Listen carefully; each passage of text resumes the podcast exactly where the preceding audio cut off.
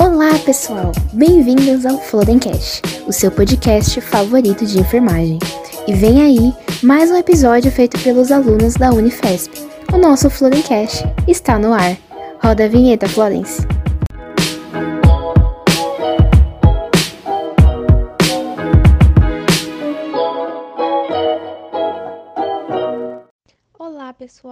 Sejam muito bem-vindos a mais um episódio de Florencast. Eu me chamo Camila e estou aqui acompanhada pelo Gabriel. Nós somos graduandos do segundo ano da enfermagem da Unifesp. E o nosso grupo é o Sleepcast. Então se acomodem e fiquem à vontade, porque no episódio de hoje vamos tratar sobre a importância do sono e meios de adquirir bons hábitos para conseguir uma boa noite de descanso. De acordo com o Instituto do Sono de São Paulo, para termos uma boa noite de sono, devemos ter horários regulares para dormir e também para despertar. Mas como esses horários afetam na nossa fisiologia? Para responder essa pergunta, vamos conversar um pouquinho mais sobre nossos ritmos biológicos. Então, meu caro ouvinte, você deve estar se perguntando, mas o que são esses ritmos biológicos? Então, nós temos por definição que a cronobiologia é exatamente a ciência que vai estudar esses ritmos que já citamos. Então, Camila, você pode falar um pouco como esse conhecimento atua influenciando na nossa fisiologia e, consequentemente, na nossa vida? A cronobiologia é a parte da ciência que estuda a interferência do tempo, ou seja, do dia e da noite, no nosso material biológico, na nossa vida. Como a gente reage, como se comporta e como a gente vai responder essa passagem do tempo. Existe um mecanismo bastante interessante que foi estudado por essa ciência, que é o chamado relógio biológico central ele fica lá no nosso sistema nervoso central. Todos nós temos esse relógio central.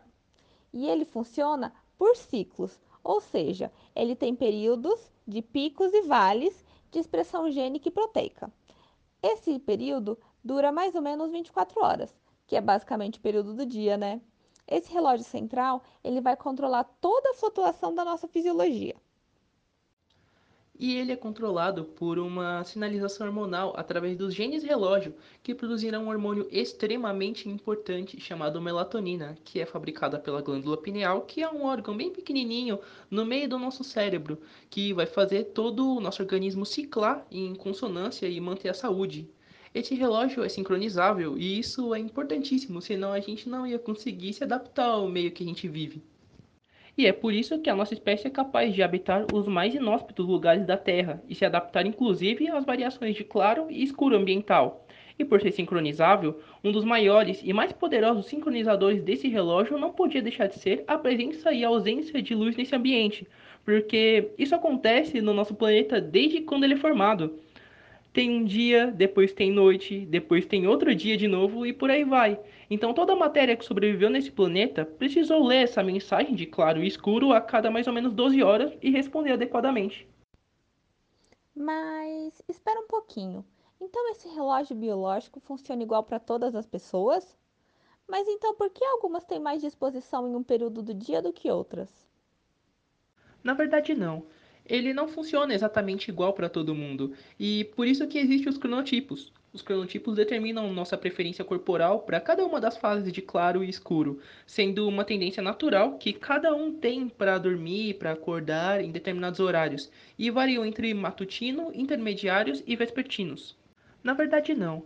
Ele não funciona exatamente igual para todo mundo, e por isso que existem os cronotipos. Os cronotipos determinam nossa preferência corporal para cada uma das fases de claro e escuro, sendo uma tendência natural que cada um tem para dormir, para acordar em determinados horários, e variam entre matutino, intermediários e vespertinos.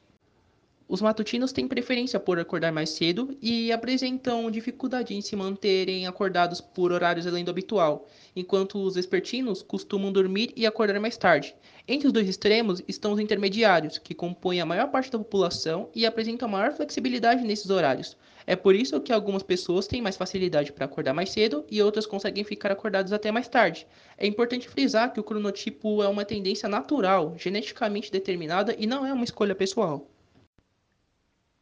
Pensando em tudo isso que nós falamos até agora, é por isso que, para as pessoas que trabalham no turno da noite, o seu relógio biológico tem uma alteração, já que ele vai se adequar a esses estímulos externos, o que leva muitas vezes na inibição total na produção de melatonina, já que o seu organismo entende que aquele período é uma continuação do dia. Isso causa o que nós chamamos de cronorruptura, que é uma interrupção entre a organização dos relógios periféricos com o relógio central, fazendo assim com que os órgãos funcionem em dissonância. E isso gera consequências graves ao longo prazo, pois essa melatonina está diretamente ligada ao aprendizado, à memória. Além disso, ela é neuroprotetora, ou seja, ela protege de doenças neurodegenerativas, como por exemplo a esclerose múltipla. Ela participa também na regulação do nosso sistema cardiovascular. Como um todo, ela ajuda porque ela regula a pressão arterial numa parte chamada bulbo. A nossa regulação da pressão ela é diferente durante o dia e durante a noite. Por que isso acontece? Bem, porque durante o dia nós estamos em pé, andando, nós estamos nos movimentando, enquanto à noite nós deveríamos estar deitados dormindo. Como nós estamos em duas posições diferentes, uma na vertical e outra na horizontal, o nosso retorno venoso é muito diferente. Por esse e por outros motivos, esse set point necessita ser ajustado, e quem faz isso é justamente a melatonina. Além do fato dela ser uma hipotensora natural, pois ela causa uma vasodilatação de maneira sistêmica. Outra coisa que a melatonina faz é atuar diretamente no nosso sistema digestivo, pois ela está presente na bile.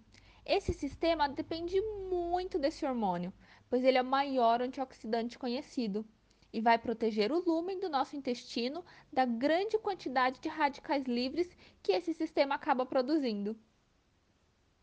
A melatonina também estimula o sistema imune com a produção de linfócitos e citocinas, regula os mecanismos sensoriais da dor, ela regula processos anti-envelhecimento, estimula a proliferação celular, diminui marcadores oxidativos e inflamatórios além de melhorar a sensibilidade à insulina, prevenindo doenças metabólicas, como a diabetes. Então, é por todos esses motivos que o trabalho em turnos pode impactar negativamente a saúde dos profissionais.